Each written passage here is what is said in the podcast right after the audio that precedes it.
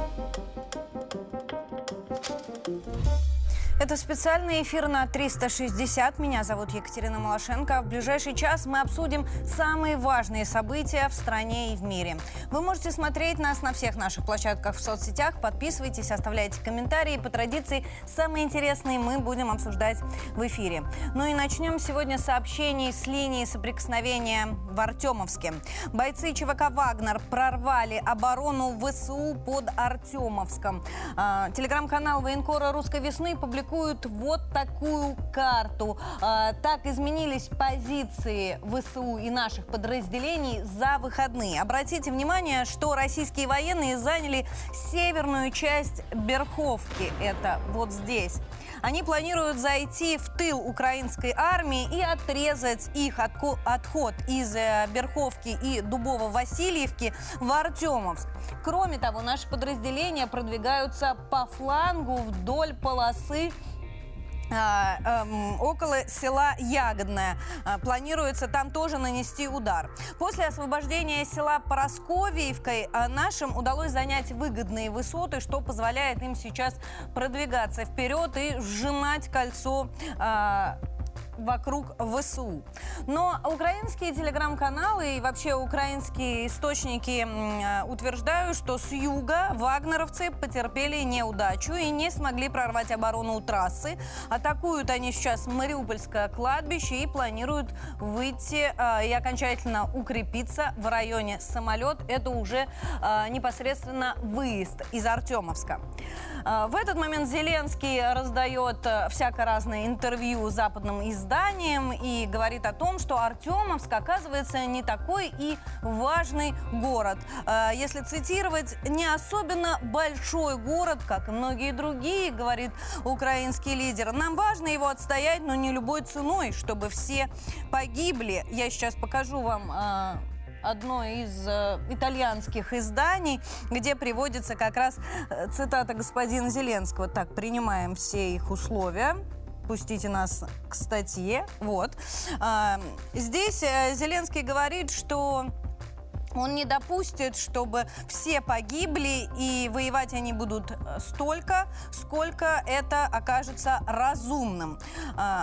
В это время глава офиса Зеленского опровергает слова своего же президента и говорит, говорит что э, отходить из Артемовска они не планируют. Заходим в телегу 360, там как раз есть и э, цитата господина Андрея Ермака. Он заявил, что ВСУ не собираются оставлять Артемовск. Кстати, господин Ермак тоже немало времени уделяет западным средствам массовой информации. На этот раз он общался с британскими средствами средствами э, информации. И интересно, что спрашивали-то его про Артемовска, говорил он совершенно на другие темы, гораздо более политические. Например, э, потребовал Ермак э, от э, шведского сервиса Spotify удалить э, из своих каталогов всех российских исполнителей, которые поддерживают власти России.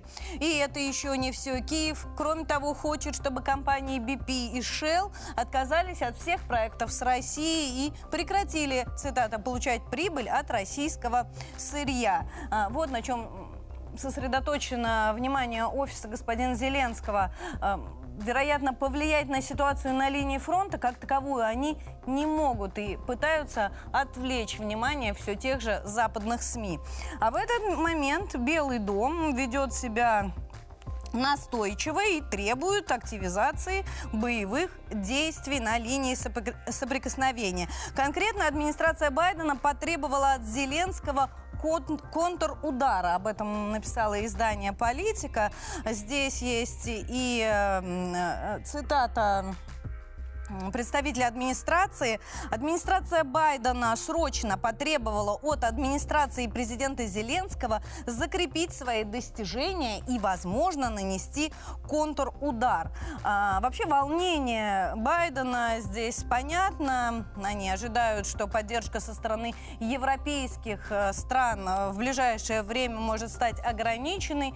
Да и республиканцы не позволят такие деньги тратить на Украину. Эм, кампания э, предвыборная Байдена только набирает обороты, и начинается она с очень плохих э, рейтингов, и, естественно, Байдену нужны какие-то аргументы для того, чтобы выходить на очередные публичные площадки с требованием поддерживать Киев. Ну, давайте вернемся э, на линию соприкосновения. Наше военное ведомство накануне раскрыло новые подробности о провокации Киева с утечкой радиации. Оказывается, на Украину из Европы, минуя все таможенные процедуры, уже привезли контейнеры с радиоактивными веществами. Их собираются применить для инсценировки локального заражения местности в районе одного из подконтрольных Киеву радиационно опасных объектов. По данным Минобороны, украинские власти хотят выставить ситуацию таким образом, что якобы российские силы наносят неизбирательные удары, вследствие чего произошла утечка радиации, э, местность была заражена, и Россия нарушила э, Конвенцию ядерной безопасности. Результаты своего якобы, опять же, расследования они планируют представить на Генассамблее ООН и приурочить к 24 февраля.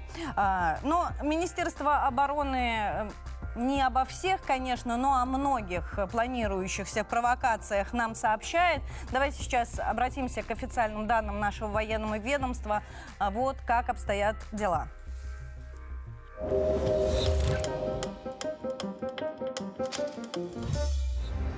Российские военные урезали военный потенциал ВСУ точными ракетными выстрелами, сообщает Министерство обороны в своем ежедневном брифинге. Кроме того, на Купянском направлении противник несет значительные потери личного состава и техники, добавили в министерстве. Высокоточными ракетами большой дальности морского базирования поражен пункт дислокации 383-го полка беспилотных летательных аппаратов Вооруженных сил Украины в районе города Хмельницкий и склад артиллерийских боеприпасов – в районе железнодорожной станции Гречаны Хмельницкой области. На Купянском направлении активными действиями подразделений и огнем артиллерии западной группировки войск нанесено поражение живой силе и техники противника в районах населенных пунктов Двуречная, Крахмальная Харьковской области и Новоселовская Луганской Народной Республики. За сутки на данном направлении уничтожено до 70 украинских военнослужащих, две боевые бронированные машины, автомобиль и боевая машина РСЗО «Град». Чем меньше техники и людей остается у Киева, тем сложнее им сражаться. Вместе с шансами падает и моральное состояние украинцев. Но скоро ли они начнут отступать? Я думаю, что они э, уже начинают бежать, а вообще окончательно побегут, когда мы сломаем им все планы и э, так сказать, не дадим шанса надеяться на западную военную поддержку. На самом деле, многие подразделения украинских военных э, ждут ротацию и ждут э, подкрепления именно тяжелой военной техники. Им обещают – западные партнеры, и они на это надеются. И поэтому еще держатся. Однако, когда они будут убеждены в том, что наши военные перекроют пути снабжения, и Запад не сможет достоять все, что наобещал, ВСУ побегут, считает эксперт. Другая точка давления – наша авиация и артиллерия, которые наносят масштабные удары по ракетной силе врага. Армейская авиация ракетными войсками и артиллерия группировок войск Вооруженных сил Российской Федерации за сутки нанесено поражение 92 артиллерийским подразделениям Вооруженных сил Украины на огневых позициях, живой силе и технике в 118 районах. В районах населенных пунктов Малиновка Запорожской области и Угледар Донецкой Народной Республики поражены командные пункты 102-й бригады территориальной обороны и 72-й механизированной бригады Вооруженных сил Украины. Количество уничтоженной техники и ракетных установок ВСУ не связано с изменением в тактике. Она осталась такой же, считают эксперты. А таких результатов удалось достичь благодаря российскому оборонно-промышленному комплексу. У нас просто стало много всего. На фронте стало много снарядов, много нового вооружения. Но, то есть э, мы видели, что в последнее время промышленность перестроилась.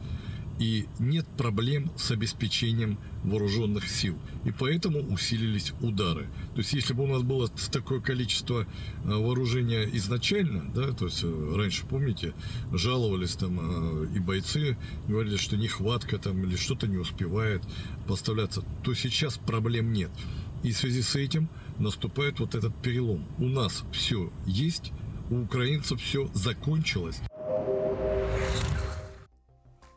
Сложно согласиться, что у украинцев все закончилось, потому что удары по жилым кварталам продолжаются. Вот в воскресенье ВСУ выпустили 40 ракет по Донецку за две минуты. Сегодня утром начали появляться кадры последствий этого обстрела.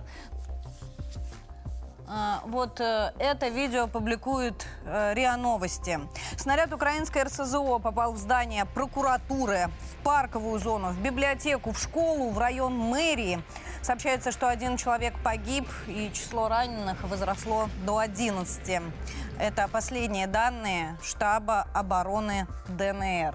В Донецке сейчас работает и наш корреспондент Виктория Колмогорцева. Она оценила обстановку на сегодняшнее утро. Донецк постоянно в огне, но вчера было запредельно громко. Э, десятки ракет опустились на город. Э, пострадало здание прокуратуры. Пожарные тушили его до часов 12 ночи. Пострадали жилые дома.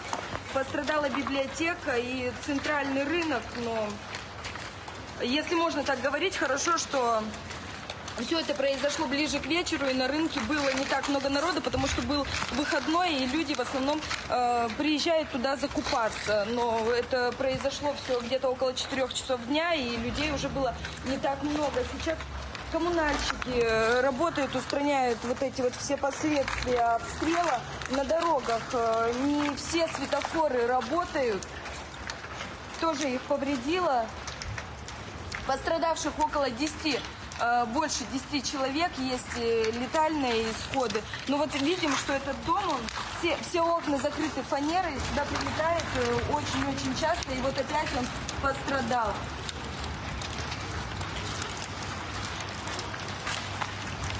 Под обстрелом оказалась в выходные и Белгородская область. Если конкретно, ВСУ нанесли удар по селу Новая Таволжанка в области. А, в результате этого обстрела погиб ребенок. Девочка разговаривала с отцом по телефону, находилась на участке своего дома, когда за ее спиной разорвался снаряд. А, также телеграм-каналы публикуют и последствия этого удара на месте губернатор – и вот так выглядит место прилета. А, на территории э, разорвалось 9 снарядов. На территории поселка, имею в виду, повреждено 3 дома, одна хозяйственная постройка и автомобиль. Так, э, давайте теперь посмотрим, что э, известно о зарплатах в ВСУ. Накануне появилась информация, что получать украинские военные теперь будут меньше. А, об этом сообщил источник э, РИА Новостям, поэтому заходим э, именно к ним на сайт, они проводили исследование. Источник не называется, но уточняется, что он знаком с ситуацией. Но э, здесь на самом деле ничего такого тайного нет. Действительно, министр обороны Украины господин Резников подписал в январе приказ номер 44 об изменении порядка выплаты денежного довольствия военнослужащим ВСУ. А дальше, что называется, мелким шрифтом, чтобы не особо было заметно. Отменяется э, выплата дополнительного вознаграждения в размере 30 тысяч гривен. Это соразмерно 60 тысячам рублям. Оно выплачивалось всем категориям военнослужащих с февраля прошлого года. На деле это означает, что для большинства военнослужащих украинской армии денежное довольствие сократится в несколько раз. Вот, например, э, мобилизованные станут получать вдвое меньше, вместо 40 тысяч гривен 21 десятую, а те, кто проходит срочную службу, будут получать в 4 раза меньше. Э, вместо 40 тысяч гривен у них будет оклад в 10 тысяч гривен или 300 гривен в день. Ну, а Резников напомнил, что некая вознаграждение дополнительное все-таки остается аж в 100 тысяч гривен тем, кто находится на передовой. Но вот что интересно в этом приказе уточняется, что э, такое вознаграждение будут получать только те, кто идут в атаку. А те, кто отступают или оставляют позиции, будут получать в разы меньше. Как будет фиксироваться эта информация? Кто будет ее отслеживать? Как э, часто будут подаваться эти данные финансовые учреждения? Кто рассчитывает это денежное довольствие, остается пока большой загадкой. Ну что ж, мы попробуем продолжить тему зарплат в ВСУ с нашим первым сегодняшним гостем. С нами на связи Алексей Сергеевич Борзенко, заместитель главного редактора еженедельника «Литературная Россия», военный журналист. Алексей Сергеевич, здравствуйте. Доброе утро. Алексей Сергеевич, вот а, кажется, что в России разъяснили а, все нюансы получения денежного довольствия. И все равно люди продолжают что-то спрашивать, продолжают оставаться какие-то вопросы, и Министерство обороны а, продолжает их разъяснять. И это такой нормальный, постоянный процесс. А, а вот э, на Украине взяли и в два раза сократили. А еще и ввели какую-то гибкую систему оплат труда в зависимости от успехов. У них, у людей не возникают вопросы, и к кому они обращаются, чтобы их задать? Вопрос, конечно, интересный. Я бы начал с того, что, э, допустим, под Артемовском а зачем ВСУшникам вообще деньги? Если они там э, живут 4-5 часов в ходе самих боев. Вы же понимаете, что вот это все денежное э, вознаграждение в ВСУ, это, ну, скажем так, лохотрон. Потому что мало того, что им обрезали эти 60 тысяч гривен, э, которые они получали – то э, получается такая ситуация очень интересная. Э, э, что будет дальше? Как дальше будут обрезать? Значит, явно, что не хватает денег, явно не хватает средств. А вообще возникает любопытная история. У них и денег нет, и снарядов нет – Понимаете? И Алексей вот Сергеевич, я... позволю себе не согласиться с вами по поводу того, что у них нет денег. Наверняка вы тоже читали эти расследования, между прочим, украинских СМИ о том, а, как Министерство обороны Украины тратит деньги на продовольствие и так далее. Там были сильно завышены цены. А, и закупки продолжались, якобы армию обеспечивали. Ну, то есть деньги-то есть. Просто они не в те карманы идут. Ну, естественно, деньги, конечно, есть, у кого-то они обязательно есть. Если есть денежные знаки, то у кого-то всегда их много, а у кого-то мало. Это старый закон. Но реально, вот посмотрите, а, что происходит. Ну, во-первых, огромное количество убитых э, ВСУшников. Семьи не имеют информации о том, что они убиты. Они проходят по категории пропавшие без вести – а это значит, что их семьям можно не платить похоронные деньги. Понимаете? То есть даже здесь идет экономия, и она велась-то практически весь год предыдущий э, в ходе всей специальной военной операции. Там же э, где-то свыше 50 тысяч э, до сих пор вот, тел находится в моргах, и их не отдают родным. То есть не дают информации о том, что их родственники погибли. Потому что тогда надо выплачивать компенсации, это серьезные деньги, а выплачивать это все никто не хочет. Тут 50 тысяч а, ВСУшников погибло, а остается в категории пропавшие без вести. Но вот я все-таки хотел бы еще несколько слов сказать о боеприпасах. Вот посмотрите, снова возникла идея добраться до молдавских складов в населенном пункте Колбасное. Я был на этих складах. Правда, это было давно, 20 лет назад, но с тех пор ничего не изменилось там. И надо сказать, что там огромнейшие, там миллионы снарядов, миллионы боеприпасов. Если ВСУшники дорвутся и получат доступ к ним, то тогда они могут воевать еще 20-30 лет. Что это за склады? По окончании э, Великой Отечественной войны мы сразу автоматом стали готовиться к войне с Западом. Вот была такая установка. И центральный склад снабжения европейской группировки боеприпасами сделали именно там. И вот там были страшные вещи. Там с 45-46 года осыпавшиеся, уже в землю превратившиеся крышки ящиков, лежат эти мины, лежат снаряды. И Алексей Сергеевич, просто... а вы думаете, что они сработают? Кто-то следит за их э, состоянием там? Есть совершенно уже полуразложившиеся снаряды, а есть снаряды в хорошем состоянии. Это 70-е, 80-е годы. Потому что, потому что склад, как он был, так он и остался складом центральной группировки европейской. И предназначили, предназначены были эти боеприпасы воевать со всей Европой. Вы можете себе представить масштабы? Вот. А на Укра... Но дело в том, что проблема осложняется тем, что там стоят миротворцы э, приднестровские. Но я не буду влезать в суть этого конфликта, но э, получается... Но сейчас коз... власти хотят э, демилитаризовать э, Приднестровье. Я так понимаю, склады эти, что называется, прибрать к рукам. Да, да, они хотят прибрать к рукам эти склады, потому что вы представьте логистику – снаряды 155 миллиметров к этим э, трем топорам М777 американским гаубицам веду, везут из Южной Кореи кораблями в Одесский порт. Вы представляете эту гигантскую логистику? А здесь рядом склады 152 миллиметра, те же самые штурмовые снаряды для штурмовой артиллерии, которые вот и в 45 году использовались, понимаете?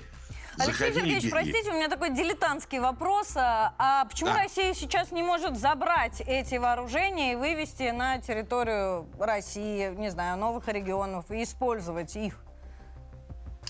Понимаете, в чем дело? Вывести что-то с этих складов невозможно. Можно вывести что-то частично, но огромное количество всего этого остается. И самое страшное, если это все взорвется. То есть это будет, ну, скажем, э, представьте, что 4-5 атомных бомб равных Хиросиме, но без ядерного заражения. То есть а Киев все. не боится таких последствий? Ну, тоже боится. Тоже боится. Но дело в том, что там стоят миротворцы, и они просто так э, ВСУшников туда не пустят. Собственно, в мае прошлого года ведь поднимался этот разговор. Э, ВСУшники пытались, так сказать, первые мысли уже шли – от генералов, что пора брать эти склады. Но вот ситуация, вот она в таком довольно сложном э, положении находится. Мы посмотрим, как она будет дальше развиваться, потому что это связано э, с Милкинской, с Милкинской вот это, э, этой сходкой, да? Когда главные проблемы они решали, это как дать технику и как дать боеприпасы. Но технику легко дать, а боеприпасы нет. Вы представьте, сколько. Если от 6 до 10 тысяч снарядов – там выстреливается за один день, да? А, вы представьте себе это в масштабах, там 155 миллиметров, 6 тысяч снарядов. Это что получается? Это получается эшелон снарядов выстреливается в день. Как туда, на Украину, это все железо загнать? Это очень сложный вопрос. Вот они пытались решить, что делать. И, видимо, там кто-то подсказал, что есть такие склады, это Приднестровье, причем это Приднестровский конфликт с Молдавией, то есть это русские земли, которые там, которые уже длительное, длительное время хотят войти в состав России, и это реально. Я бывал там, я встречался с первыми президентами Приднестровья, и они говорили, мы часть России, мы просто ждем, когда нас возьмут домой, вернут нас назад. Вот. вот ситуация такая очень непростая с этими складами. Ну а если в целом говорить об общей обстановке, понимаете, нельзя сказать, что идет наступление. Идет а, активная оборона с нашей стороны. А, ну, мы полностью закрыли фланг, мы полностью закрыли всю линию соприкосновения. Вторая, второй эшелон там стоит. Все очень прочно, серьезно. Значит, бои ведутся в нескольких только точках. Одна из них это Артемовск. Причем Артемовская, по сути дела, это довольно немаленький городок. И ВСУшники перекопали вообще все, что только можно. Там они даже дел, сделали стрелковые точки в выходах канализационных люков. То есть, ну, все, что только можно, они применили вот к тому, чтобы держать оборону. Они не бегут, они остаются на своих позициях, их выкуривают, уничтожают. Ну, кто-то, конечно, бежит, но пока не держится, пока не держится. До тех пор, пока сейчас не будут отрезаны последние дороги, потому что он окружен. И тогда они просто сдадутся, потому что они даже не смогут отойти. Это как на Азов стали.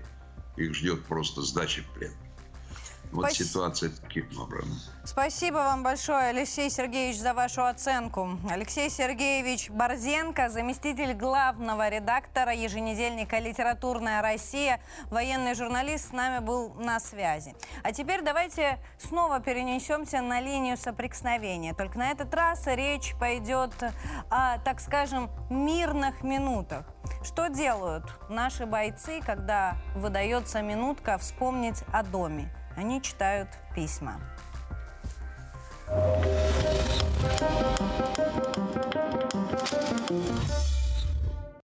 Творчество и добрые послания между процедурами в онкодиспансере. Дети, которые сами столкнулись с трудностями в жизни, переносят тяжелое лечение, пишут военнослужащим весточки. Дорогой солдат, пишет тебе ученик третьего класса Вадюхин Дмитрий. Я желаю тебе здоровья, счастья, победы и скорейшего возвращения домой. Что ты еще рисуешь к письму? Я рисую бронетранспортер. А ты его видел где-то на картинках или настоящий? Что знаешь, как он выглядит? У меня игрушка такая была. За две недели ребята подготовили около сотни писем, присоединились к акции и родители. У многих родственники в зоне СВО. Хочется поддержать ребят, чтобы они знали, что мы их ждем. Вот, скорее, чтобы возвращались. Ну, вот, говорят, должны в отпуск отпустить родственника. Ждем с нетерпением, надеемся, что все хорошо. Послание подготовили и сотрудники Московского областного онкодиспансера. Впервые своими силами провели акцию по сбору гумпомощи. Закупили термобелье и теплые носки. Многие медработники больницы сами прошли службу в армии, участвовали в боевых действиях. Мы хорошо знаем те нужды и чаяния, которые э, на сегодняшний день есть у военнослужащих, которые находятся в зоне специальной военной операции. Поэтому мы приняли решение и собрали средства в диспансере, и на них приобрели 200 э, комплектов термобелья. Теплые вещи отправят сначала на склад гуманитарной помощи, оттуда погрузят в фуру, которая поедет с поздравительной миссией к военнослужащим. Мы готовимся целенаправленно именно к 23 февраля. Поздравления ребят на, передовой, как бы непосредственно в зоне проведения специальной военной операции. Соответственно, это 3000 продуктовых наборов и отдельно там для некоторых частей это как раз там термобелье, где-то бритвенные принадлежности. И это речь идет о всей Московской области. То есть э, там, 3000 э, наборов от всей Московской области. Со всех муниципалитетов привезли около 60 тонн гумпомощи для бойцов. Отправить большой груз полезными презентами планируют перед Днем защитника Отечества. Ну а мы продолжаем. Напомню, работаем в прямом эфире, работаем вместе с вами. Пишите комментарии, а самые интересные из ваших мнений мы обсудим здесь, в студии, чуть позже. А пока об ограничениях. Санкции против московской биржи ввел Владимир Зеленский. Они блокируют активы на Украине, запрещают торговые операции и, самое главное, вывод капитала с территории страны. А еще аннулируют экономические обязательства, но и не только.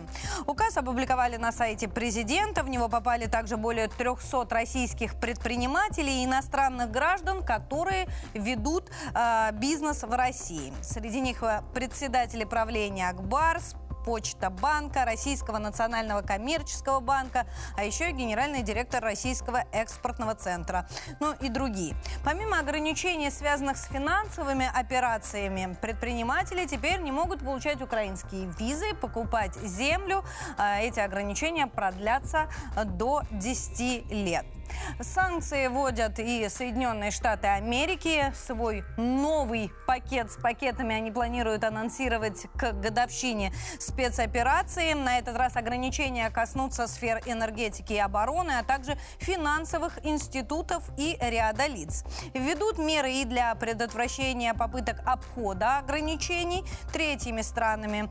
Так пытаются исключить возможность помогать России. Ранее заместитель госсекретаря по политическим делам Виктория Нуланд заявила, что США и группа семи выбрали символичную дату для объявления нового пакета санкций. Это будет 24 февраля. А под ограничения попадут поставки технологий российской оборонной промышленности, высокотехнологичное оборудование и не только. Ну, а это заявление стало таким своеобразным итогом Мюнхенской конференции, которая заверну, э, завершилась в минувшие выходные. И мне хотелось бы остановиться на некоторых ключевых э, моментах, рэперных точках, если так можно сказать, э, этой прошедшей конференции. Вот, казалось бы, должен был собраться Запад, ну, вообще э, представители всего мирового сообщества и обсуждать безопасность в мире, безопасность для человечества. Но получилось, что обсуждали они как раз вопрос обратный. Как сделать так, чтобы поставить безопасность мира под угрозу. А, поэтому главной темой, естественно, стал украинский конфликт. А, ну, здесь Штаты диктовали свою волю, безусловно, и никакой сенсации в этом нет. Но, тем не менее, а, главный вывод, э, что сделал Североатлантический альянс на Минской, Мюнхенской, простите, э, конференции, это э, то, что сплотил мир, сплотил альянс именно Владимир Путин. И такого единства в НАТО не было уже давно. Что интересно, госсекретарь США равняет мир и НАТО, говоря, что у мира и у блока единое мнение. Хотя естественно, не так. В той же Мюнхенской конференции принимали участие более 100 мировых лидеров. А, здесь хотелось бы вспомнить, что украинскую делегацию чиновники встречали аплодисментами а, и вообще воспринимали их как героев. А в этот момент а, перед зданием, где заседали власть придержащие, проходил масштабный митинг, где обычные немцы выступали против поставок оружия Э, на Украину. Но, естественно, чиновники в окна не смотрели и внимания на людей не обращали. Зеленский по-прежнему требовал все больше и больше оружия. Э, Запад аплодировал ему стоя. А генсек НАТО Столтенберг вновь подтвердил, что именно военная поддержка гарантирует справедливый и прочный мир на Украине. Попытался ему э, слегка возразить Макрон, заявив, что он не желает по полного разгрома России. Но здесь хочется напомнить господину Макрону, что Франция член НАТО, Франция поставляет оружие, Франция считает Россию главной своей угрозой, но не желает полного разгрома. А, больше это плохо, похоже на а, хорошую мину при плохой игре. А, интересно, что я возвращаюсь к главной мысли, что на Мюнхенской конференции свою волю диктовали Соединенные Штаты. А, и, казалось бы, должны были обсуждать мировую безопасность совместно, конечно, со своими главными партнерами из Европы.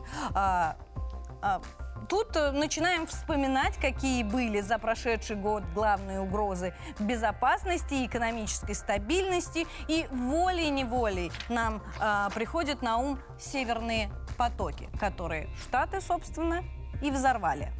А, но здесь мнение Евросоюза учитывать никто не хочет. Они вновь прогибаются под Соединенные Штаты, а тема северных потоков – вообще никак не фигурирует на Мюнской, Мюнхенской конференции. А, вся риторика направлена на то, чтобы обвинять Россию э, не только в агрессии, но и преступлениях даже против человечности. Э, Россия не участвовала в всем мероприятии, но э, пыталась ответить с разных других площадок. Реагировали и в нашем посольстве США, и э, Кремль давал свои комментарии. Но, тем не менее, а, были или не были мы услышаны, останется пока загадкой. Каких-то выводов сделано пока не было. Однако западные СМИ э, очень неоднозначно восприняли итоги этой Мюнхенской конференции. Например, вот политика написали о том, что а, а, политика написали о том, что все это свидетельствует о дальнейшей эскалации конфликта, а страны Запада сильно нервничают, так как при предчувствуют, цитата, конец существующего миропорядка. Ну а особым признаком обеспокоенности стало выступление немецких властей, а, которые вместе все собрались и сказали о том, что они теперь а, входят в ряды э, поддерживающих Киев и поставляющих им оружие. Хотя не так давно они занимали более лояльную позицию по этому поводу. Ну, а Киев, естественно, пользуется моментом и просит у Германии э, особое оружие. Давайте зайдем в телегу 360. Смотрите, здесь есть ссылка на немецкий шпигель. А речь в статье идет о том, что Зеленский э, в своих требованиях оружия оружие вообще потеряло все рамки приличия. Украина требует от Германии поставить зажигательные кассетные боеприпасы, которые, хочется напомнить, запрещены всеми международными конвенциями. Германия, естественно, отказалась, но наверняка и эту стену удастся пробить при помощи как несложно догадаться, в Соединенных Штатах Америки, конечно. Но а, пока решение отрицательное, эм, дабы склонить э, немцев в том числе в сторону все больших поставок вооружений, на Украину едет в Польшу Байден. Да, его визит анонсирован на 20-22 февраля. Он планирует встретиться с польским президентом Анджием Дудой, встретиться с главами Бухарестской девятки и выступить с особенной речью. И что удивительно, совпадение ли это не знаю, произойдет это в один и тот же день с посланием Владимира Путина Федеральному собранию. Цель поездки Байдена, как несложно догадаться, это убедить страны Европы дальше оказывать военную помощь Киеву. Вполне вероятно, что будут обсуждаться и вопросы поставки истребителей на Украину. А, раз уж эта тема возникла, то эм, должно быть какое-то и развитие этого процесса. В преддверии годовщины начала СВО американский лидер лидер намерен выступить, как я уже сказала, с речью, в которой расскажет, как Соединенные Штаты, цитата, «сплотили мир, чтобы помочь украинскому народу, защищающему свою свободу и демократию».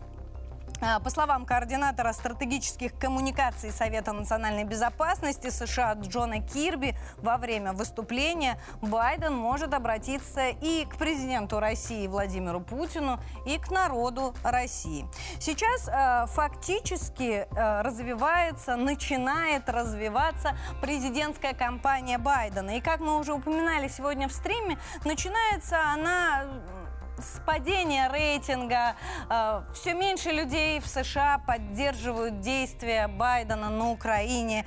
Э, как и во внутренней, так и во внешней политике э, никаких э, достижений у Байдена нет.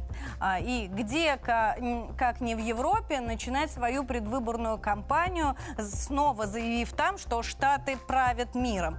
Вот для этого Байден едет в Польшу. Отсюда вопрос, почему именно Польшу. Но ведь э, нигде Байден не почувствует себя в такой безопасности, как в Варшаве. Никаких протестов э, против поставок оружия, как, например, в Мюнхене, там быть не может.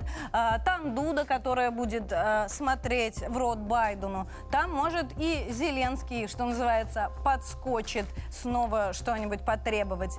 Но, кстати, визит Зеленского сначала был анонсирован, а сейчас об этом говорят так уже неоднозначно. А, то ли приедет, то ли нет. А, рискну предположить, Байден просто отказался с ним встречаться. Не время сейчас. А, у него другие цели. Поэтому, вероятно, Медведев, а, о, прошу прощения, Зеленский не приедет. Ну, не знаю, как Дмитрий Анатольевич, конечно.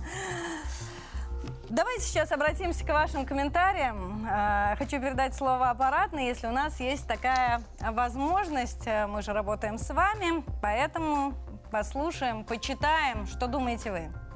Привет, Катя, спасибо. Ну, давай начнем с Байдена и такой новости, которую очень активно комментируют наши подписчики ВКонтакте. Оказывается, администрация США скрывает данные о психическом состоянии президента страны. Об этом рассказал бывший лечащий врач политикой. Вот что думают наши подписчики. Пользователь 4558 написал.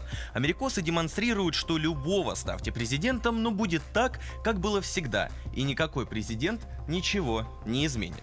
Вот комментарий Андрея Хомченко. Не нужно быть врачом, чтобы это заметить. Ему на это ответил Тан Сан. Одно дело инвалид физически, другое псих с доступом к красной кнопке. Вот тебе и демократия. Есть еще один и довольно интересный инфоповод. У вооруженных сил Украины нет цели защищать Артемовск любой ценой и до последнего солдата. Об этом уже заявил сам Владимир Зеленский. Вот реакция наших подписчиков в Телеграме. Пользователь Бэтфелла написал «И так про каждый город в итоге». Елену такое заявление радует. Хорошая новость, значит готовится сдать, раз заговорили, что не очень-то он им и нужен. И интересный комментарий у Ивана Краевого он написал. И вообще Артемовск всегда был дотационным городом, так что можно смело сдавать. Продолжайте делиться своим мнением в наших социальных сетях, в Телеграме, Одноклассниках и ВКонтакте, а мы будем зачитывать ваши комментарии в прямом эфире. Катя, тебе слово. Андрей, спасибо. А мы э, продолжаем. Хотел бы вернуться к итогам Мюнхенской конференции и обратить ваше внимание, что не только Запад высказывался на этой площадке, но и Восток. И Пекин заявил о том, что готовит собственный документ по урегулированию ситуации на Украине. Об этом написали в том числе и РИА Новости. Зайдем э, к ним на сайт. Здесь уточняется, что документ будет включать э, предложение эм, сделанные председателем КНР э, Си Цзиньпином. Речь идет в том числе о необходимости, а, первое, уважать территориальную целостность и суверенитет, соблюдать цели и принципы Устава ООН, а также серьезно относиться к угрозе ядерной безопасности. А, ну, вероятно, это будет китайская формула мира. Посмотрим, как она будет отличаться от плана Зеленского. Ну, а теперь давайте обратимся к экспертному мнению. С нами нами на связи Дмитрий Анатольевич Журавлев, научный руководитель Института региональных проблем. Дмитрий Анатольевич, здравствуйте. Доброе утро. Как вы думаете, что за китайская формула мира нас, нас ожидает и насколько она будет реалистична? Она, скорее всего, будет максимально реалистична в этой ситуации. Потому что реалистичная формула – это та, которая устроит обе стороны. А ее очень трудно найти.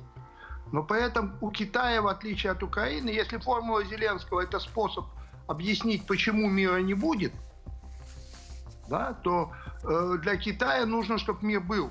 Китай заинтересован в стабильной Евразии, в поставках своих товаров в Европу, совершенно не заинтересован в каких-то ущемлениях интересов России. Сегодня Китай объективно наш союзник. Поэтому китайская формула будет более взвешенной, чем украинская, и главное, она будет предполагать то, что ее примут. Украинская формула не для этого делалась. Никто не предполагал, что Россия согласится с требованиями Зеленского в его формуле. Это даже не рассматривалось.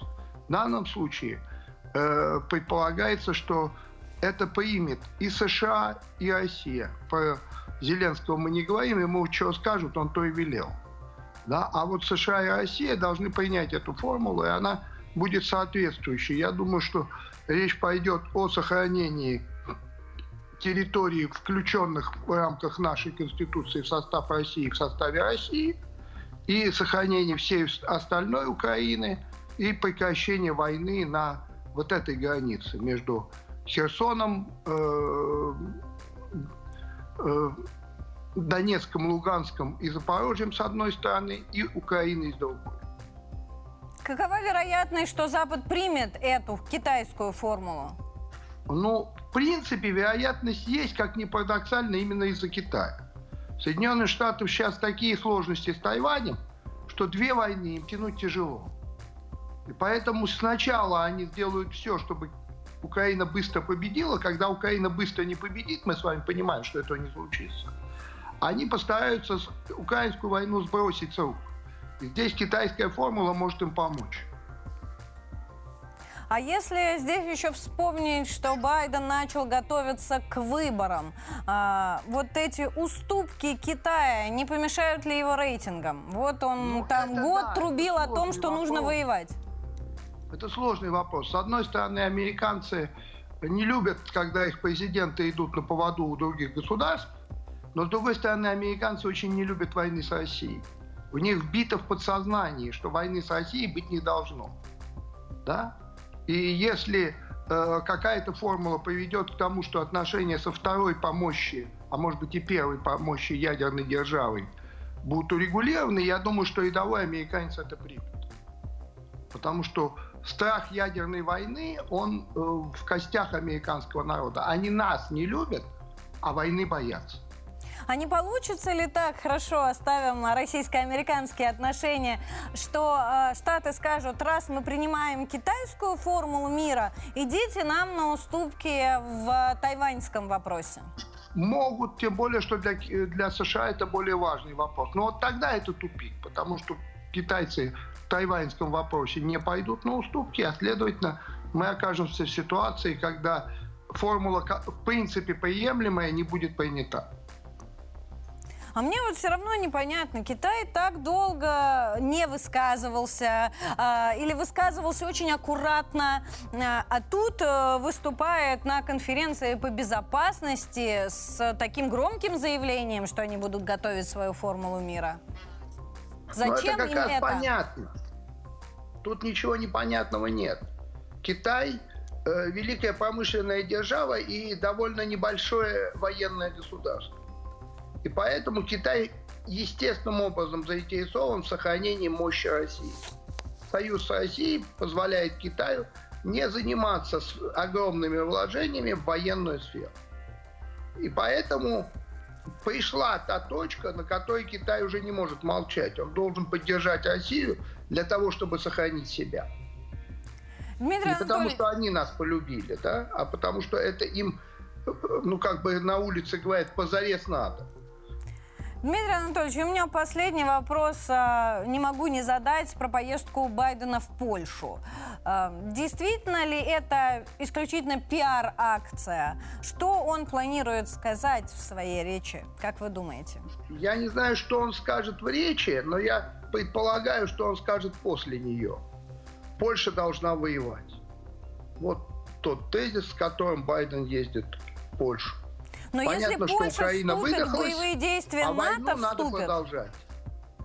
Но ведь если. Польша вступит, вступит блок, и это, по сути, третья Нет, мировая. вот в этом и весь интерес. Если бы была возможность вступления блока в войну, то они бы уже давно вступили.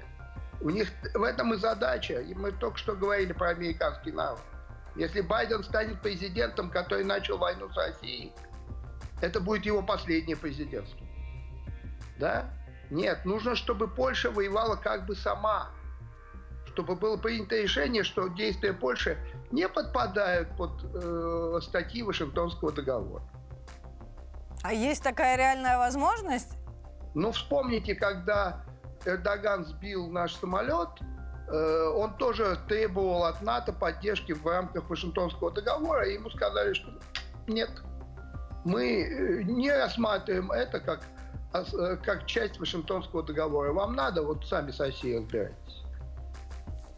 Спасибо вам большое так за вашу оценку. Прецедент. Спасибо, Дмитрий Анатольевич. С нами на связи Дмитрий Анатольевич Журавлев, научный руководитель Института региональных проблем. Ну а мы давайте к делам насущным перейдем. Россиян ожидают большие выходные с 23 по 26 февраля. А, давайте поясню, что куда переносится. Значит, День защитника Отечества мы отмечаем с вами 23 февраля. А, он выпадает на четверг и будет, соответственно, выходным. День 24 февраля стал нерабочим из-за переноса с воскресенья воскресенье 1 января. Если вы еще не успели забыть, у нас были короткие январские каникулы. 25 и 26 февраля, соответственно, выпадают на субботу и воскресенье. И в целом мы с вами будем отдыхать 4 дня. Более того, рабочий день 22 февраля сократится на час, потому что он предпраздничный. А для тех, кто работает в шестидневку, 25 февраля будет рабочий день, а Соответственно, 26 э, будет выходной, сообщает нам Роструд. Э, кстати, сегодня наши парламентарии будут рассматривать закон об еще одном дополнительном выходном для россиян. Дополнительный выходной планируется ввести без потери заработка на прохождение диспансеризации. Такая норма сейчас положена только некоторым категориям работников. И вот сегодня в Госдуму планируется ввести соответствующий, внести соответствующий законопроект. А, здесь э, палка о двух концах. С одной стороны, это побудит россиян более тщательно следить за своим здоровьем и волей-неволей проходить диспансеризацию, а, плюс дополнительный выходной, безусловно. С другой стороны, работодателям фактически придется платить за этот день, а это э, риск неофициальных трудовых отношений как ни крути. Ну и э, в целом врачи, э, как ни странно, именно врачи считают, что не востребована будет эта инициатива у россиян из-за халатного отношения к своему здоровью. Вот смотрите, сейчас ежегодная диспансеризация касается только государственных и муниципальных служащих, а также работников старше 40 лет. Что касается э, младшей категории э, работников от 18 до 39, э, то им такой отгул полагается один раз в три года. Э, у меня, ребята, к вам вопрос. Пользовались ли вы когда-нибудь когда-нибудь э, такой возможностью, брали ли оплачиваемый выходной, чтобы сходить к врачу и как вы его оформляли. Э, вот честно, я сегодня впервые узнала, что раз в три года нам положен такой отгул. Чуть больше разрешено пенсионерам и людям предпенсионного возраста. Они могут рассчитывать на бесплатный выходной для медобследования два раза в год.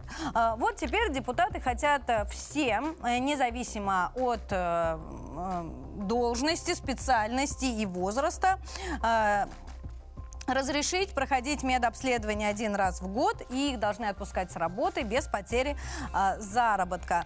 Но э, какова будет... Э, каков будет процесс развития этой инициативы, э, мы с вами э, узнаем совсем скоро. Ну и, э, кроме того, сегодня началась э, масленичная неделя. Как э, вы наверняка знаете, праздник Масленицы – это 7 дней, и делится он на узкую Масленицу и э, широкую. Сегодня неделю открывает День встречи.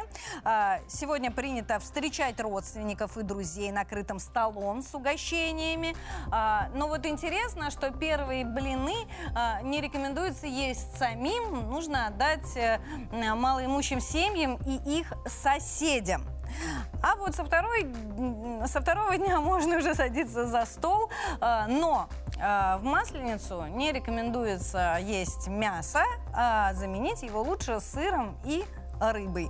Ну что ж, о культурных традициях э, старого праздника мы с вами поговорим с культурологом Ольгой Валентиновной Ванеевой. Ольга Валентиновна, э, Екатерина, здравствуйте. здравствуйте. Здравствуйте, рад приветствовать. Поздравляю вас с началом Масленицы. А, вот интересный Спасибо. вопрос. С чего нужно начинать э, гуляние? Гуляние нужно начинать, конечно, с блинов. Вообще хотела бы рассказать немножечко о самом празднике, если можно. А, потому что праздник этот наш древний, старинный, еще восточные славяне отмечали Масленицу, правда, называлась а, Масленица тогда Велик день. И вообще-то Великдень был Новым годом. А откуда у нас такие длинные новогодние праздники? Великдень праздновался 7 дней. Собственно, Новый год тянулся 7 дней до основного празднования и 7 дней после. Поэтому мы, собственно, эту традицию перенесли на наш Новый год. Ну и, конечно же, на Масленице традиционно пекутся блины. Поэтому главное, что нужно сделать сегодня, всем напечь блинов – А, вы совершенно верно сказали, что с этими блинами нужно идти к знакомым, друзьям, раздавать эти блины. Ни в коем случае не запираться в своих домах и а, как можно больше общаться. Естественно, нужно идти обязательно на народные гуляния. Народные гуляния, скорее всего, будут проходить к концу недели, к выходным. И там уже будет сжигание чучела, конкурсы, э, развлечения – Ольга Валентиновна, а я увидела еще такую интересную деталь э, в традициях, что вот на узкую масленицу, то есть в первые три дня, нужно обязательно успеть убраться дома, как перед Пасхой. А в, на широкую масленицу нужно из дома больше уходить и принимать участие в уличных гуляниях. А то там беда, дом поселится, и вот какие-то такие приметы есть. Правда ли это? И, ну, как лучше свою неделю организовать? А, есть такая примета, но примета это языческая. Все-таки мы в традиционном понимании сейчас э, представляем Масленицу как неделю перед Великим постом. Это уже не праздник Солнца, не праздник э, весеннего равноденства. Поэтому, если не успели прибраться, грозные э, языческие боги не придут вас уничтожать. Ничего страшного. То есть лучше к теще на блины и не убираться. Да, отдыхаем. Ольга Валентиновна, в каждой семье есть, безусловно, свой рецепт блинов. А вы какие блины печете? Я пеку, по мне это видно, я пеку сладкие блины. Я добавляю максимально много сахара, они получаются невероятно вкусными, и вам рекомендую. А, вы больше любите сами ходить в гости на Масленицу или у себя принимать? И что правильнее? Правильнее и то, и другое. Но когда-то, конечно, когда э, города выглядели немножко не так, как сейчас, и, естественно, все ходили просто из дома в дом, большой толпой, так скажем, друг к другу в гости. А, по идее, нужно соблюдать такую традицию. Я, конечно, люблю больше ходить в гости. Ой, я тоже с вами согласна. Я тоже больше люблю ходить в гости, чем принимать гостей у себя. Конечно, это удобно. Но нет, в гости тоже нужно собираться, в гости нужно идти с гостинцами. А, некоторые а, больше любят у себя принимать. Спасибо вам большое за, за ваш рассказ. Ольга Валентиновна Банеева, культуролог, с нами была на связи. А, ребята, я хочу к вам обратиться. Напишите и вы нам свои любимые рецепты блинов. Будем всю неделю вместе экспериментировать. Ну а пока слово передаю аппаратной. Самые свежие комментарии для вас собрал Андрей Бабков. Не знаю, свежие или самые сладкие, или самые сырные. В общем, Андрей, тебе слово. Спасибо, Кать. Ну, наверное, давай определимся, что самые вкусные комментарии на самые актуальные темы. И одна из них в России хотят ввести административную ответственность за недопуск в квартиру газовщиков. И вот наши подписчики в Телеграме, кто-то негодует, кто-то рад. Смотри, старый Хипан написал. А когда присылают платежки за техническое обслуживание, а самих нет как нет, что делать? Вопрос хороший, надеюсь, ему кто-нибудь ответит. Невероятно правильный еще один вопрос задала Ольга Сальникова. Так хорошо, а как понять, что это газовщики, а не мошенники? И вот Ольге уже ответили. Елена Ерсаева оставила свой комментарий.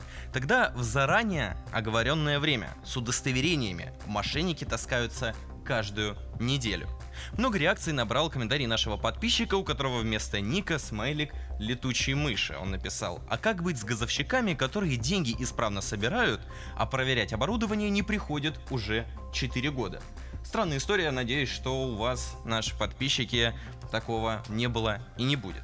В Андрей, это время ну, на самом есть... деле абсолютно не странная история. Я вот очень часто и в комментариях вижу, и на съемках от людей, э, что действительно есть такие недобро... недобросовестные газовщики, которые платежки присылают, а по домам, по квартирам не ходят. А на самом деле удобную систему придумал Мособлгаз. Записаться э, на э, тест газовой системы можно на сайте.